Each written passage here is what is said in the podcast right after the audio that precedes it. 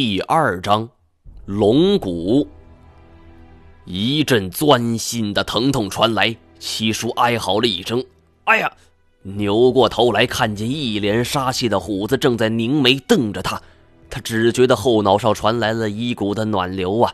伸手一摸，全都是鲜红的血液，他怒不可遏：“虎子，你他妈疯了！”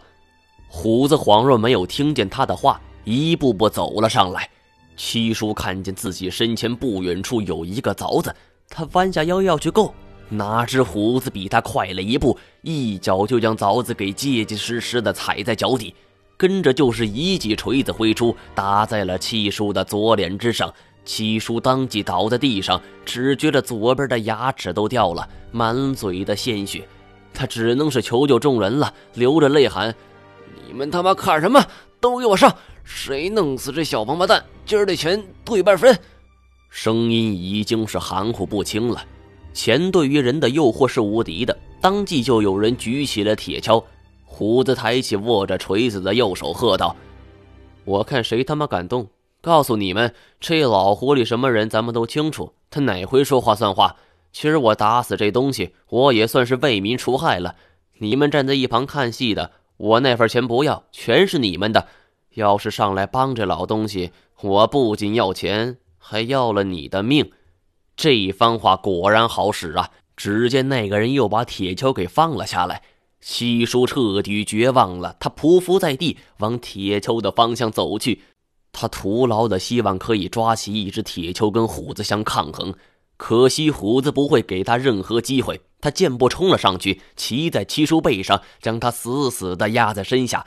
手中锤子不停的起落起落，全都砸在了七叔的脑袋上，脑浆流出，血液飞溅，虎子的脸上沾满了喷涌而出的鲜血。所有人都被这一幕给吓傻了，愣是大气儿都不敢出啊！虎子足足砸了七八十下，这才停手。他站起来，气喘吁吁的坐在地上，歇了一会儿，道：“彪子，大个儿，你们俩。”把这个老东西给扔进棺材里，然后把这个坟给封好。彪子和大个儿生怕他狂劲大发再杀了自己，哪敢不答应？大伙儿又是一通忙活，这才把墓给收拾好。无形中，所有人对虎子是又敬又畏，尤其是七叔这个人本来就不得民心，大家平日是敢怒不敢言呐。但是杀了他，却是谁也没想到的。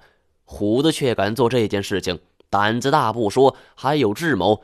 大家内心已经当他是老大了。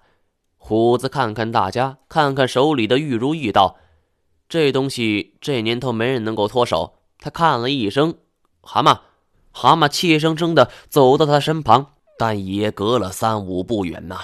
虎子将玉如意塞给他，跟他说：“把上面的红宝石掰下来，用这个红宝石当聘礼吧。”想了一下，觉得不妥，他又喊嘎子：“你脑子清楚，你跟他一块儿去。”二成，嘎子答应的很痛快，两人却反复的看着这柄玉如意，心想怎么才能够把宝石给抠下来。虎子看他们笨头笨脑的样子，也是来气，直接一锤子过去，当啷一声，玉如意粉碎，只剩下了蛤蟆手里拿着的一小半红宝石，跌落在泥潭里。虎子嘲讽的一笑：“笨的你！”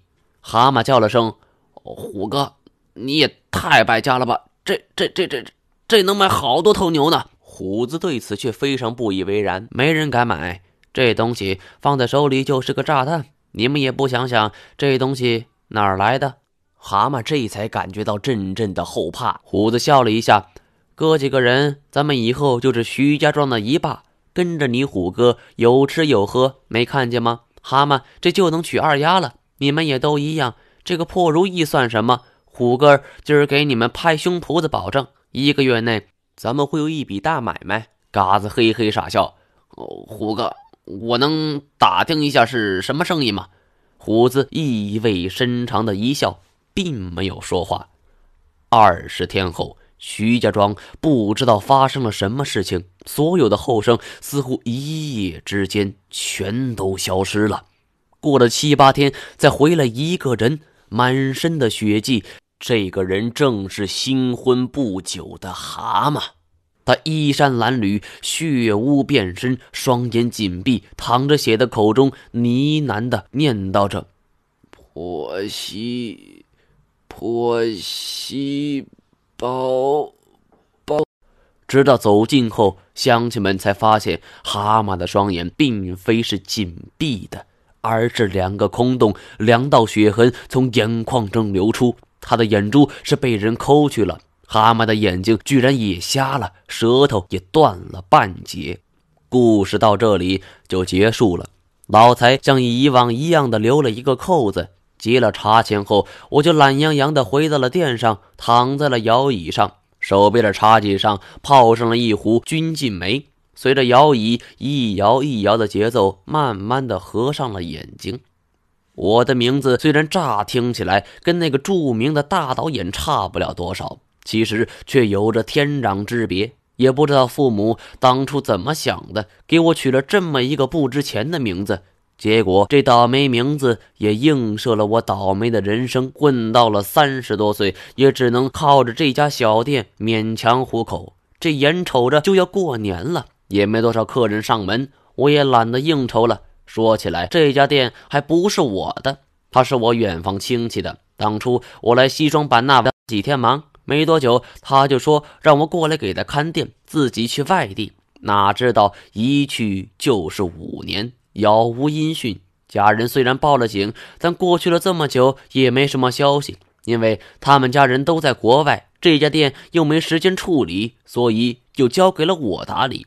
所以说，我也只是一个代理店长，人家要收回去，也只是一句话的事儿。一想到这些，我就心烦。索性就闭上眼睛眯了会儿。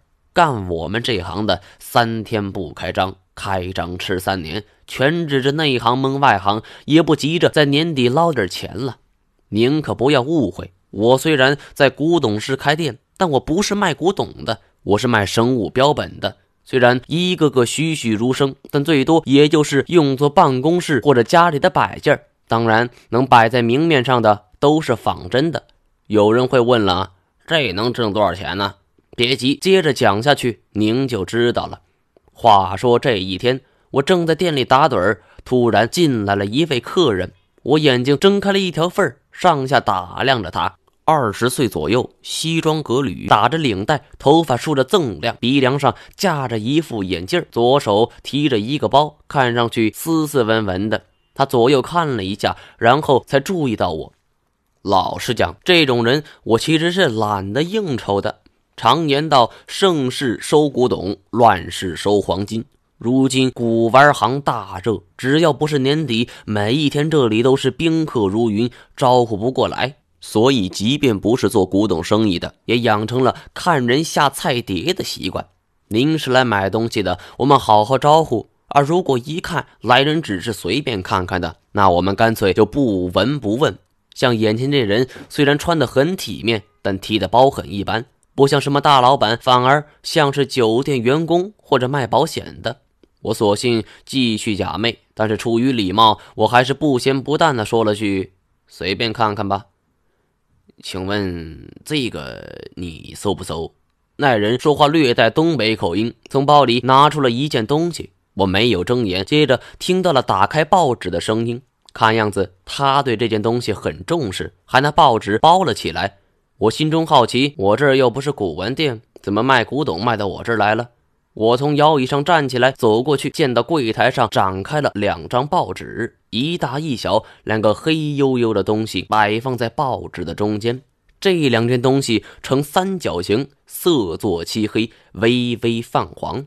大的约有三四十公分，小的也有十几二十公分。见到这两件东西，我的眼睛一下子亮了。好家伙，这两件东西分明是一对犀牛角呀！犀牛角虽然这东西我们常常听到，但是却不能轻易到手。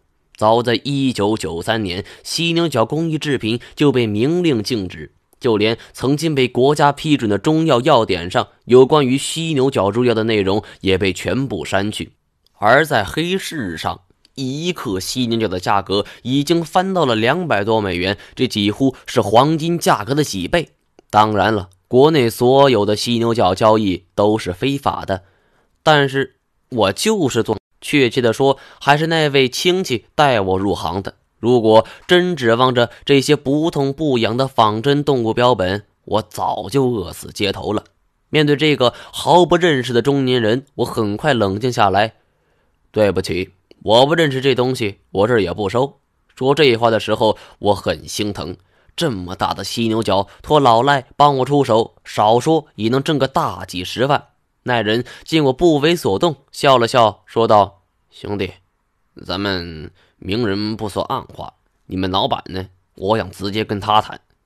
这要是平时，我早就下逐客令了。可是谁让人手里有货呢？”我喝了一口茶，说：“我就是。”那人微微一怔，随后笑道：“难怪了。”老赖说：“你谨慎，真是一点都没错。你认识老赖？老赖是这一代的捐客。说起来有点奇怪，老赖五十多岁了，但却没人知道他真名叫什么，只知道这人神通广大，谁家想收什么，谁家想出手什么，找他准没错虽然这老小子抽成很高，路子却很广，似乎黑白两道还没有他吃不开的。”那人说道。老赖是我家本叔，我叫赖钱，这名字我听着就不爽。人家叫谦，我叫一毛，就冲这个名字就甩了我好几条街。赖谦接着说：“我叔前不久回了一趟老家，这东西是我们家祖上留下来的。当年我家祖上曾经出做过一位巡抚，后来到民国了，我太爷又在张大师手下效力。那时候。”赖谦喋喋不休地讲着，我没有听。做我们这一行的忌讳听故事。我从口袋里拿出了一个小巧的放大镜，凑近了犀牛角，仔细观察着。从色泽来看，这东西是很有些年头了。但是看了一下，我就发现了很大的问题。我捧起较大的那枚犀牛角，仔细看它的横截面，上面的纹路与犀牛角有很大的不同。犀牛角分为了亚洲犀牛角和非洲犀牛角，我们简称为非犀和亚犀。以上面的纹路来看，非犀则是大下相同的毛囊点，亚犀则是多边形且大小不一样的鱼子纹。眼前这一对犀牛角显然不符合这些条件。我又试着用手擦了擦这只脚，凑在鼻端前闻了闻，有一股清香。虽然犀牛角出于油性温和，会有清香的味道，但是这股清香与犀牛角有着云泥之别。相较之下，似乎这对角发出的香味更像是由内而外发出的。我不由得呐喊：“我这是看走眼了！”我回头看了一下仍在滔滔不绝的赖谦，满腹狐疑：难道这小子是公安？他是来套我话的？难道他能准确说出老赖？莫非老赖也进去了？想到这里，我的心就突突突突跳个不停。摸出了手机，对他说道：“我先打个电话。”没想到赖先听说我要打电话，连忙住了口。好，您打您的。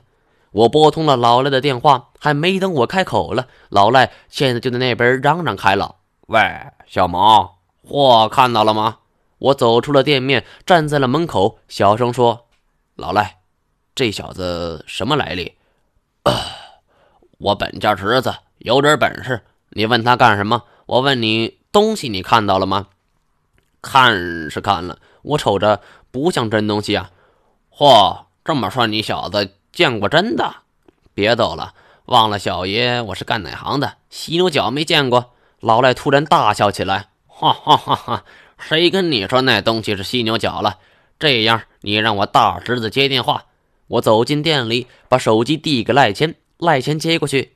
喂，叔啊，哎，对对对对对，我还没来得及跟毛哥说呢。是，行，那我跟他说。好嘞，那你可早点回来，我和毛哥还得靠你主持大局呢。好，挂断了电话，赖谦扶了一下眼镜，说：“毛哥，打住，我不姓毛。”咳咳我叔咋叫我咋叫，毛哥，我实话跟你说了吧，这东西它根本不是犀牛角。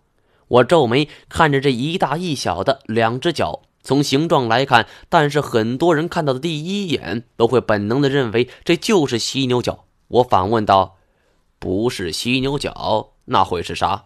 赖谦咧嘴一笑，得意地说：“说出来吓你一跳，这是龙骨。”我一愣，随即哈哈大笑：“哈哈哈！赖谦，你小子真是人如其名，又赖又出千。龙骨你也太能忽悠了吧？你还不如说是恐龙骨呢！呵呵，哎，改天我非得找你叔叔好好说说这事儿。”赖谦见我不信，也不恼，而是说道：“毛哥，有件事儿。”你听说过吗？营口醉龙事件，我笑声戛然而止。